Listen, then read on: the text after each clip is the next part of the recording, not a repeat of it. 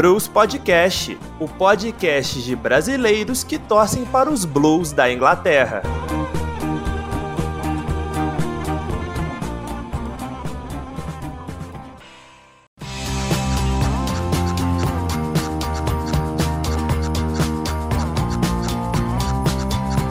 Fala quarenteners, tudo beleza? Tá começando o terceiro episódio do aclamado Blues Podcast, o nosso podcast de brasileiros que torcem para os Blues da Inglaterra.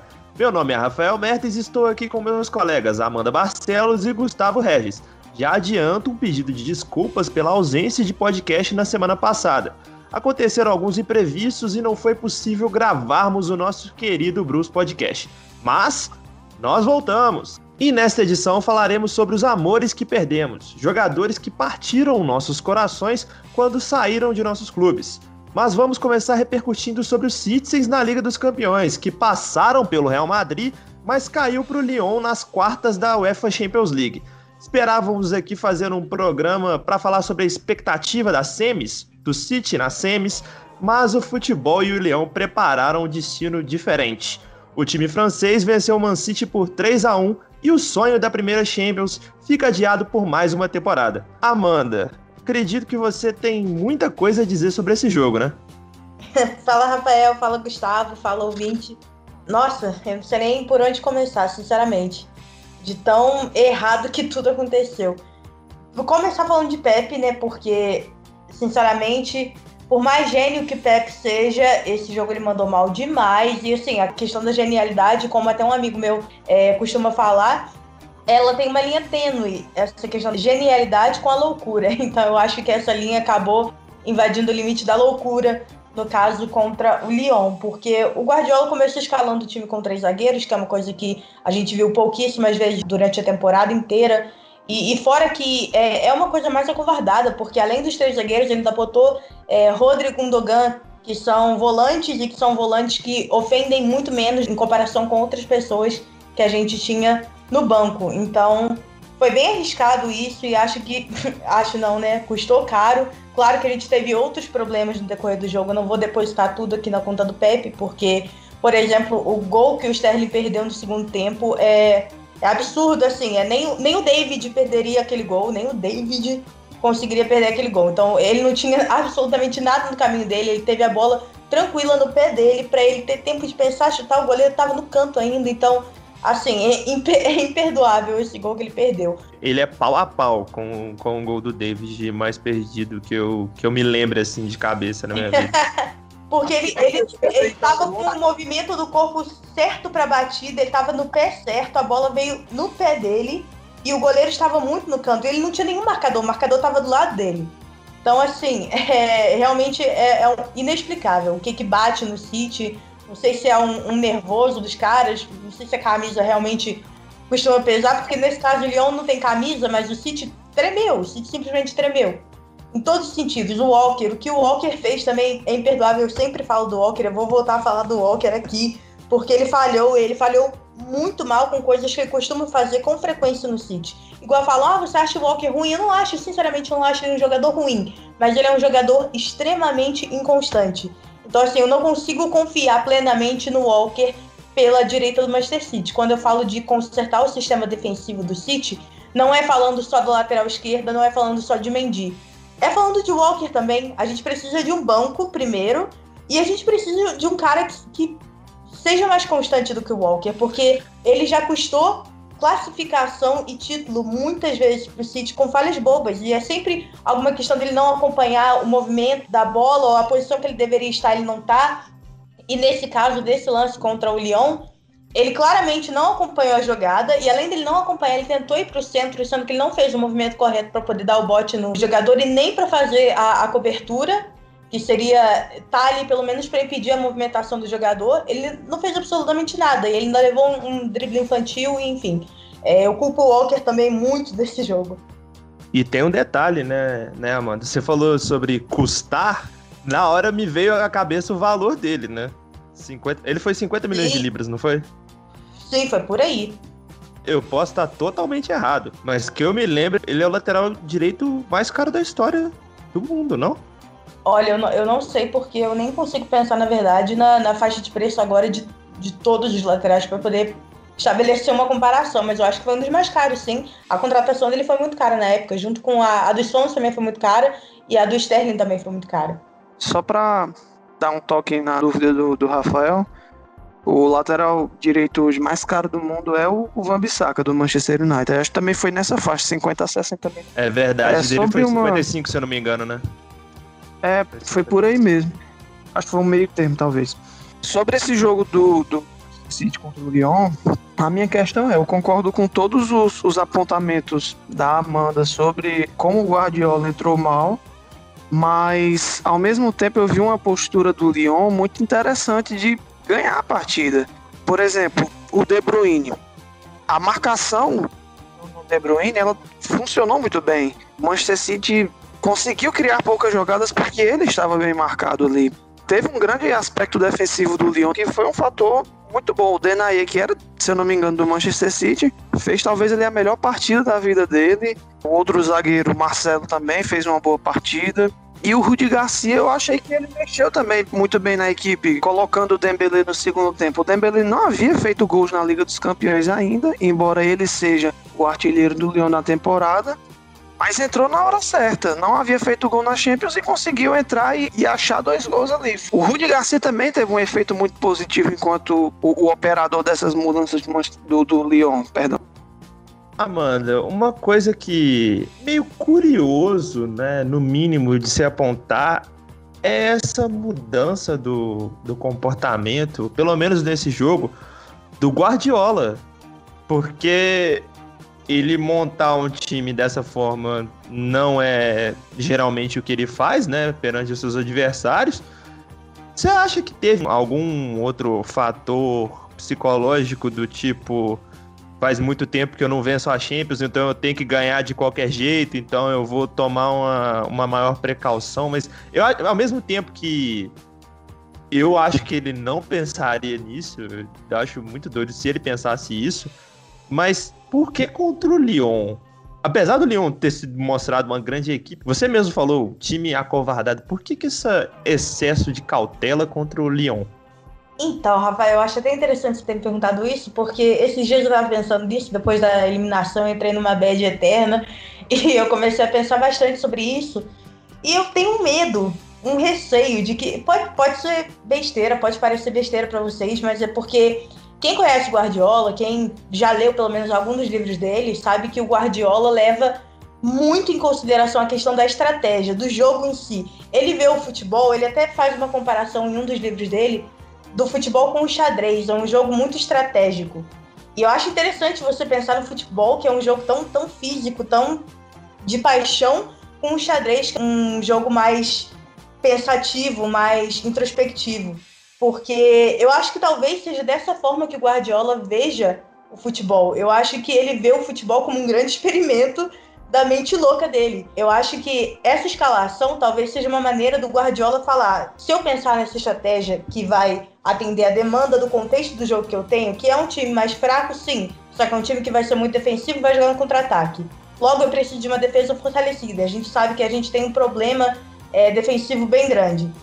Então, será que se eu conseguir fortalecer a minha defesa com três zagueiros e tentar botar uns volantes para poder balancear esse equilíbrio defensivo, será que eu consigo ter um resultado positivo?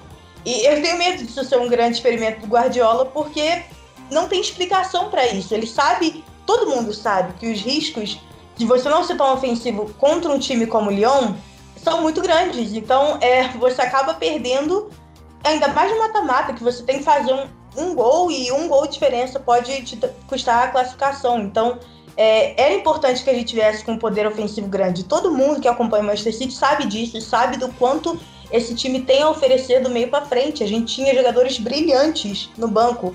Davi Silva, brilhante. Bernardo Silva, brilhante. Por mais que ele não tenha voltado tão bem pós-pandemia, ele é um jogador que desequilibra. Então, assim, eu não, não consigo. Eu tento achar explicações para o que aconteceu, eu tento achar explicação para isso. Eu acho que pode ser um grande experimento do Guardiola ou pode ser também a pressão que a gente sabe que ele vem tendo há muito tempo, até porque ele já está há cinco anos no City. Eu acho que até ano passado ainda defendia, não. A gente tem que conquistar o território nacional primeiro, mas agora o cenário mudou completamente. Ele está há cinco anos no Manchester City sem ganhar uma Champions e toda vez sendo eliminado de uma forma bizonha, como foi para o Tottenham, como foi para quem fosse. Então, assim, eu acho que agora essa pressão está tomando um, um contexto muito maior, uma proporção muito maior.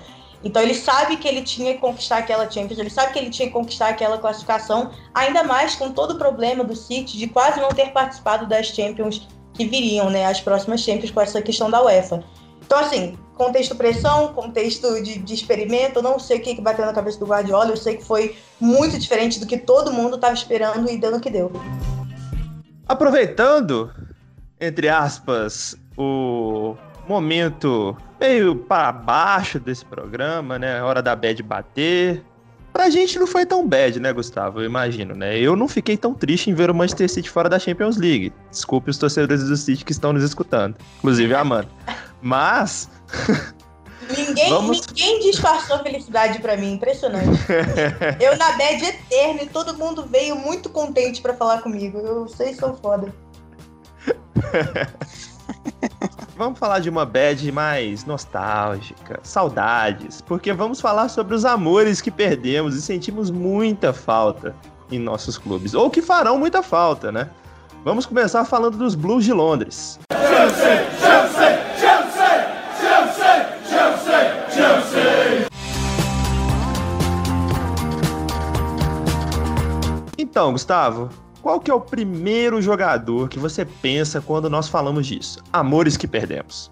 É, como torcedor do Chelsea, são vários jogadores que já saíram nos últimos anos e que talvez tenham deixado um, um, certo gostinho de, porra, queria ver esse cara, queria ter visto mais dele. Mas saudade em si, quando se fala, acho que qualquer torcedor do Chelsea associa logo ao, ao Eden Hazard, né? É um cara que, embora ele saiu por cima, conquistando títulos na melhor fase da carreira dele. É, ainda tinha-se um gostinho de. dava para ter ficado, era o camisa 10, tem status de ídolo. Eu considero o Razão um ídolo moderno do Chelsea. É, então, pensando em jogadores, é o que me vem primeiramente à, cabeça no Chelsea aqui. Você falou sobre o Hazard. Quando ele chegou do Lille, ele chegou em 2013, não foi? Isso. Não, foi 2012. Ele jogou a final do Mundial, não jogou? Não. Ah, sim, jogou a final do Mundial. É porque ele chegou na temporada 2012-13. É, exatamente. Quando ele chegou do Lille, tinha muita expectativa, né? Ele era, na época, o cara da Bélgica, que se falava e que se via. Não era o De Bruyne, né? Ele era o cara com resultado ali, né? Que é por volta daquela época. E eu lembro que havia muita expectativa dele indo pro Chelsea, porque em tese tinha o Courtois que estava começando a, a, pegar muito bem no, no Atlético de Madrid na época, mas eu queria que você falasse um pouco sobre esse, esse primeiro impacto que você teve como torcedor do, do Chelsea. Você já conhecia ele antes da vinda para o Chelsea? Já acompanhava ele? Como que foi? Não, eu não conhecia o Hazard. É, eu tive um contato com ele somente quando ele chegou. É, fui descobrir um tempo depois, pesquisando sobre o jogador, obviamente, que a temporada, a última dele pelo Lille foi extraordinária. Ele terminou como artilheiro do campeonato francês. Inclusive o treinador era o Rudi Garcia, no último troféu do campeonato francês do Lille. O Hazard era o protagonista da equipe e sim, chegou com muita expectativa. Na época eu não havia percebido tanto porque eu não conhecia o jogador. Mas sim, tinha essa expectativa principalmente porque o Chelsea tinha acabado de vencer a Liga dos Campeões então, óbvio que o torcedor esperava um jogador que mantivesse é, o time no alto, assim, junto com com Drogba, Lampa Drogba também saiu um pouco depois, o que deixou o torcedor meio, meio insatisfeito, mas era um grande elenco e o Hazard chegou com essa expectativa, assim. Mas as primeiras impressões dele, embora ele tenha feito bons jogos, é, tinha-se muito em mente que o Hazard seria um cara individualista, é, meio mimado. Então, a primeira temporada dele foi meio cheia de altos e baixos. Teve um, umas polêmicas dele com, o Gandola no jogo, agora não lembro se era a Copa da Inglaterra, era a Copa da Liga do Swansea, que ele agrediu gratuitamente ali. Todo mundo já ficou meio. Esse cara aí tá com a pinta de quem não vai dar muito tempo no Chelsea, mas felizmente todos enganados, ele mudou principalmente é, a postura psicológica dele, ele dentro de campo cresceu muito, principalmente com José Mourinho. É, evoluiu muito, tanto no futebol, que passou de um tom mais individualista para um jogador extremamente coletivo, Hazard. Se tem uma coisa que não dá para dizer que ele é, é individual. Ele é um jogador que, durante todo esse tempo no Chelsea, ele sempre jogou para o Chelsea. Mas com o José Mourinho, ele melhorou muito a mentalidade dele.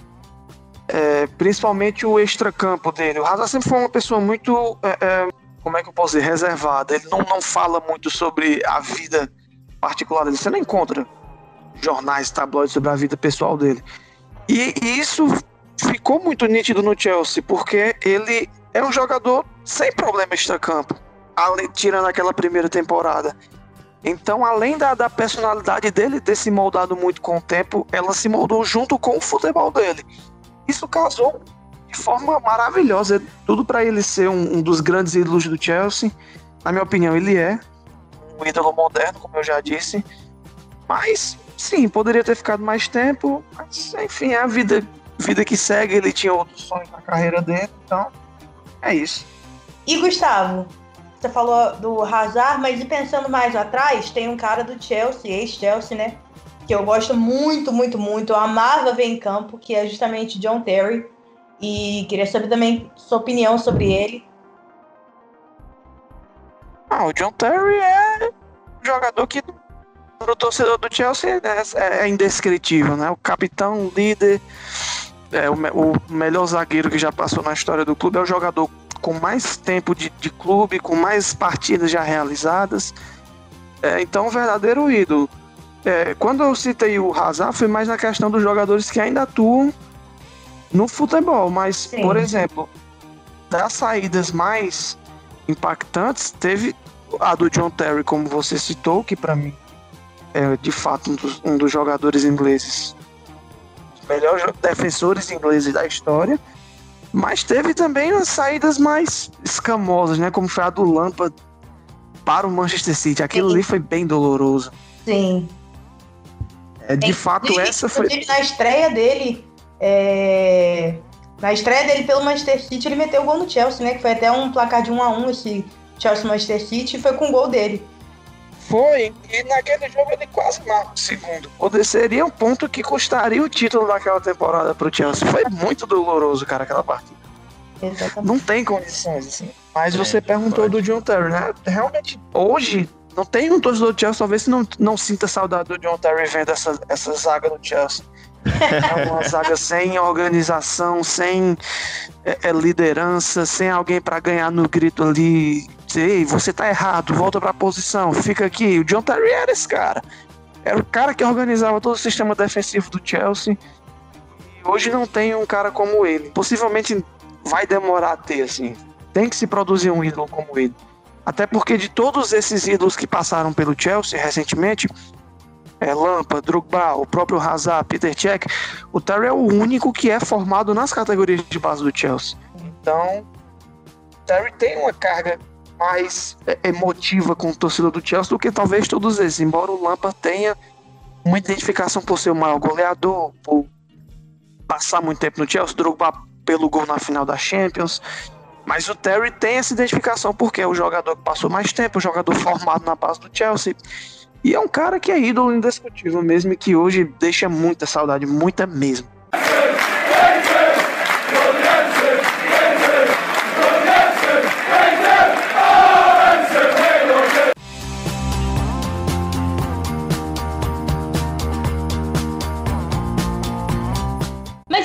Rafael? Qual jogador tu sente mais falta? E qual que te partiu mais o coração quando deixou o Everton? Gustavo citou quando ele estava falando, né, que preferiu falar um jogador que está ainda em atividade. Eu, particularmente, não existe nenhum jogador em atividade que saiu do Everton e que partiu meu coração. Não existe isso. Né? Alguns podem pensar, ah, o Lukaku.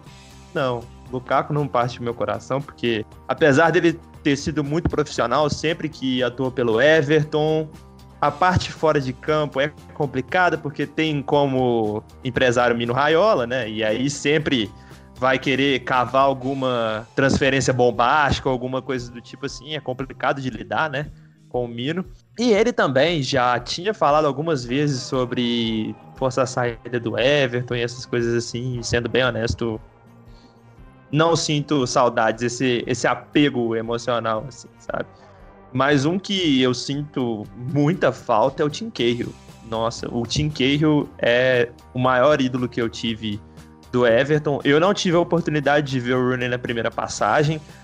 Se eu tivesse visto, com certeza ele seria o que eu mais senti, tivesse sentido falta, que o coração teria partido mas com certeza foi o Cahill. O Cahill não foi por um motivo de transferência, né? Foi por um motivo de que ele o físico já não estava dando mais ali, ele não era o cara mais competitivo para a Premier League e resolveu embarcar para o New York Red Bulls para jogar com o Henry, enfim, Juninho Pernambucano, inclusive.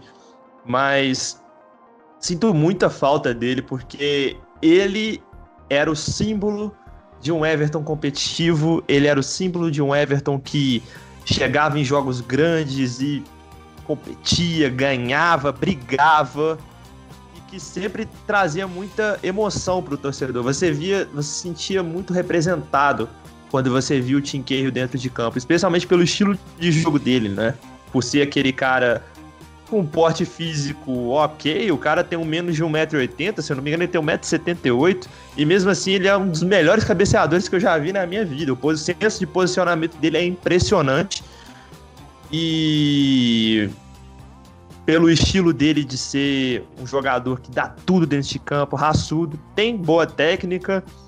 Então, assim, é um jogador que eu sinto bastante falta, especialmente nos jogos contra o Liverpool que hoje em dia o Everton já não ganha há 10 anos do Liverpool. É ridículo isso. Isso é uma coisa que eu não sei se vai mudar na temporada que vem, né? Vamos ver, mas a gente quase sempre acha que não, porque sempre vem naquele pensamento negativo, por falta de jogadores como ele, com o perfil dele, com a gana, com a disposição, com a qualidade e com o espírito que ele dá, com a alma que ele dá pro time. Isso faz toda a diferença e faz toda a falta no Everton. É tudo que o Everton não tem há muito tempo. Então, Rafael, é, já puxando esse gancho, porque eu sou torcedora do Manchester City, e quando eu comecei a acompanhar o Manchester City, que foi na temporada 2011-2012, é, eu amava um cara do elenco que, assim, foi um dos responsáveis até por eu criar tanto afeto com o Manchester City, com as peças do elenco que tinham na época. E um cara específico que foi jogar no Everton depois. E eu amava quando jogava no Manchester City. É, cheguei a acompanhar alguns jogos do começo dele, de quando ele chegou no Everton. E assim, acho que a primeira temporada dele no Everton foi muito boa. Pelo menos pelo que eu me lembro, que é o Gareth Barry, é, volante. E assim, para mim, um cara que joga de terno. Eu era apaixonada por ele jogando no Manchester City, apaixonada pela saída de bola dele no Manchester City. E é um cara que eu respeito muito. Hoje está no West Bromwich, mas assim, é, é um cara para mim com um currículo enorme pelo que ele fez dentro do Manchester City. O que, que você acha dele? Eu acho que ele representou muito bem enquanto ele esteve pelo Everton, né? A primeira temporada dele realmente foi muito boa, porque naquela temporada 13 14 que a gente beliscou ali uma beliscou entre aspas, né? Ficamos bem longe ainda da vaga da Champions. Mas ficamos com 72 pontos e. É coisa que acontece só com o Everton, né? Na maioria das temporadas, o Everton com 72 pontos se classificaria para a Champions League. Talvez até em terceiro ou quarto. Mas naquela temporada nem se classificou. O Everton ficou com 72 pontos e, se eu não me engano, o quarto ficou com algo absurdo de 77, 79, que foi o Arsenal. Então, assim, ele jogou muito bem naquela temporada. E depois, infelizmente, é a questão física, né? A idade foi chegando e ele foi caindo fisicamente. Mas ele representou muito bem o Everton durante o tempo que ele que ele vestiu a camisa. E ele é o cara com muita história na Premier League, né? Se eu não me engano, ele é, ele é detetor do recorde de mais jogos, mais participações na Premier League. Mas um outro jogador que a gente não falou no episódio de estreia, quando aconteceu a derrota lá pro Bournemouth para encerrar a temporada, que encerrou a carreira agora nesse ano é o Leighton Baines. Leighton Baines é sacanagem. O Leighton Baines é o melhor lateral esquerdo da Inglaterra, né? Desde, desde que o Ashley Cole se aposentou, começou a sua fase de, de decadência, eu não tenho a menor dúvida disso. Tá por ele ser uma bandeira do clube também. Ele foi o penúltimo, né, a deixar o time da era Mois. Agora só tem um Coleman no elenco. E o Baines é um cara, um lateral muito técnico, né? Um cara que tem assistências perfeitas, é... cruzamento, marcação, posicionamento. E além de ser uma bandeira do clube também, ele é um ótimo capitão, um cara que teve a oportunidade de ir para o Manchester United em, em 2012, 2013, quando 2013, 2014, perdão, quando o Moyes foi para o Manchester United, queria porque queria levar o Baines, mas o Baines preferiu ficar no Everton e aí eles foram atrás do Luke Shaw, enfim. Ainda bem, porque ele é um cara que eu tenho certeza que merecia um time competitivo para brigar por títulos, para ser campeão. Um cara como ele não ter nenhuma, nenhum título na carreira é, é, é, bem, é bem triste, porque ele era um lateral fantástico. Um batedor de faltas espetacular. Ele tem um jogo que ele faz contra o West que ele faz dois gols de falta sensacionais. Enfim, ele vai fazer muita falta pro Everton. Apesar de ter um bom substituto agora, que é o Dinhe, mas pelo que ele representa, é de partir o coração também.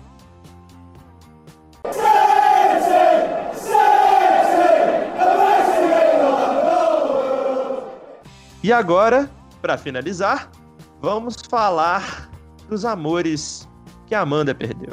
Os amores que foram embora do City. Ou não, né? Na verdade, ou sim, porque no momento que gravamos a Real Sociedade, numa, num chapéu espetacular em cima da Lazio, anunciou o Davi Silva, que eu imagino que seja o primeiro que você vai citar, né, Amanda? Com certeza, Rafael.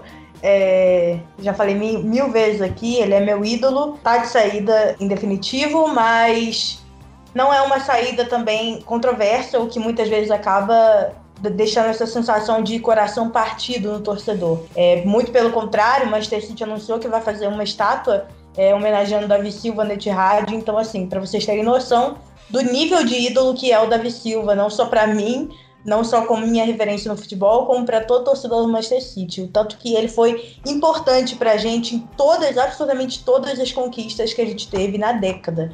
E praticamente todas as conquistas do Manchester City aconteceram em 2010. Então, é, ele é a marca disso, ele é, é o El Mago, ele é o cara que foi responsável por isso, dando muitas assistências, movimentando sempre o jogo, é, com passes muito inteligente, ele é muito criativo, ele é veloz, por mais que ele não seja um jogador tão rápido na corrida, mas ele é um jogador ágil. Então isso se reflete na tomada de decisão dele. Assim, eu só tenho a rasgar elogios pro Davi Silva. Acho que tudo que está sendo feito agora em homenagem a ele por parte dos torcedores e também do clube, que é muito importante, é, é totalmente justificável. E falando nessa questão da, da saída, é, me lembra um jogador em específico que é ídolo no City, mas é questionável. É ídolo pelo futebol em campo, mas também saiu de uma forma muito desagradável do Manchester City, que é o Yaya Touré. Todo mundo sabe que ele é um dos melhores volantes que já surgiram no futebol mundial e a fase que ele teve no Manchester City foi brilhante, no Barcelona também. É, talvez no Manchester City tenha sido o auge, talvez não, acho que com certeza no Manchester City foi o auge. Eu não posso falar sobre é, o que ele pensa, o que ele quer da vida dele, mas Assim, a forma como ele saiu do Manchester City foi uma coisa tão estranha que parecia que ele estava saindo do Manchester City brigado com o clube. É, não foi uma relação legal essa saída, o desempenho dele em campo também caiu demais, absurdamente. E isso talvez se reflita muito com o, o conforto que ele estava tendo no clube. Ele chegou até em 2015 arrumar briga por causa de, do aniversário dele, que parece que não fizeram um bolo para ele, tipo, não fizeram uma surpresa para ele, isso saiu nas notícias, que ele estava um pouco chateado com essa falta de consideração, entre aspas, do clube. É, então, tiveram essas, essas picuinhas que ofuscaram um pouco da passagem do Yaya pelo Manchester City. Mas falando de futebol, é um cara que destruiu o Manchester City. É, tem um que eu também queria citar, pegando o gancho da Amanda, que se eu não me engano ele se aposentou esses dias, que foi o Company, né? O zagueiro. Também. Nossa, também. Verdade. Zagueiro líder ali do Manchester City, um, um, um zagueiro absurdo. Eu, eu, adorava o futebol do Company. Sempre um cara limpo na, nas divididas, muito técnico, o jogo aéreo dele é impecável. É, é, nossa, eu adorava assistir a Bélgica e o Manchester City sempre que tinha o Company em campo. Era maravilhoso. E é um zagueiro, e é um zagueiro que além de ser esplendoroso tecnicamente e tal, ele também tem essa questão de carregar a representatividade do Manchester City como o Davi Silva, né? Porque ele também estava ali no momento de início. Não, perfeito, gente. É, o Company tem que estar tá nesse, nesse pódio também, porque ele é também o meu ídolo. E pensando em Manchester City, ele é um dos maiores ídolos do Manchester City, junto com o Davi Silva, talvez até mais. Eu não vou botar em proporção, porque os dois são muito ídolos. Mas o Company, ele, ele foi o único zagueiro que eu realmente vi no Manchester City na última década e pensei: pronto, não precisa de mais nada, estamos seguros. A zaga é nossa. E era o Company, ele, além dessa da, da, qualidade técnica que ele tem e sempre teve, dos desarmes limpos, como você bem apontou também, Gustavo. Além disso, ele é um jogador que é muito líder, ele é muito líder, ele é capitão, ele tem essa personalidade em campo, ele tem personalidade na hora de lidar com os jogadores no vestiário e é o cara que tem mentalidade vencedora.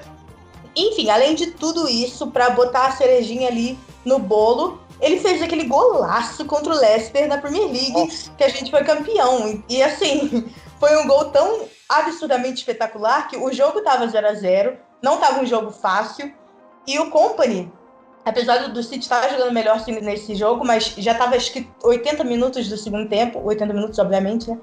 É, e o Company, ele acertou esse porrada fora da área num um golaço, assim, no ângulo é, contra o Leicester, que acabou dando a vitória pra gente, que acabou deixando a gente a uma vitória distante do título. E esse gol, mais engraçado, é que quando ele estava ajeitando para fazer o chute, os próprios companheiros falaram isso na entrevista depois, os próprios companheiros falaram: Não, Vini, não, Vini, não faz isso.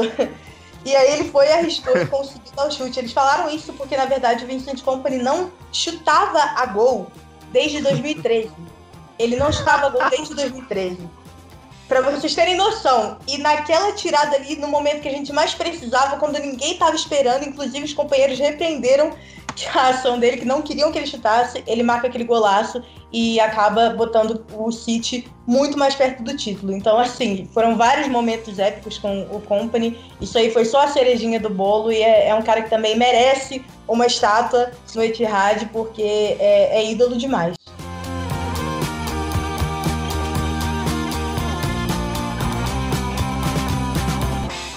Bom, chegamos ao fim do nosso terceiro episódio do Bruce Podcast. Muito obrigado para você que nos acompanhou, deu uma moral para o nosso trabalho. Por favor, não deixem de seguir o nosso podcast, seja no Mixcloud, SoundCloud ou Spotify. Semana que vem a gente volta com mais um episódio do Bruce Podcast, o podcast de brasileiros que torcem para os Blues da Inglaterra. Valeu pela audiência. Tchau.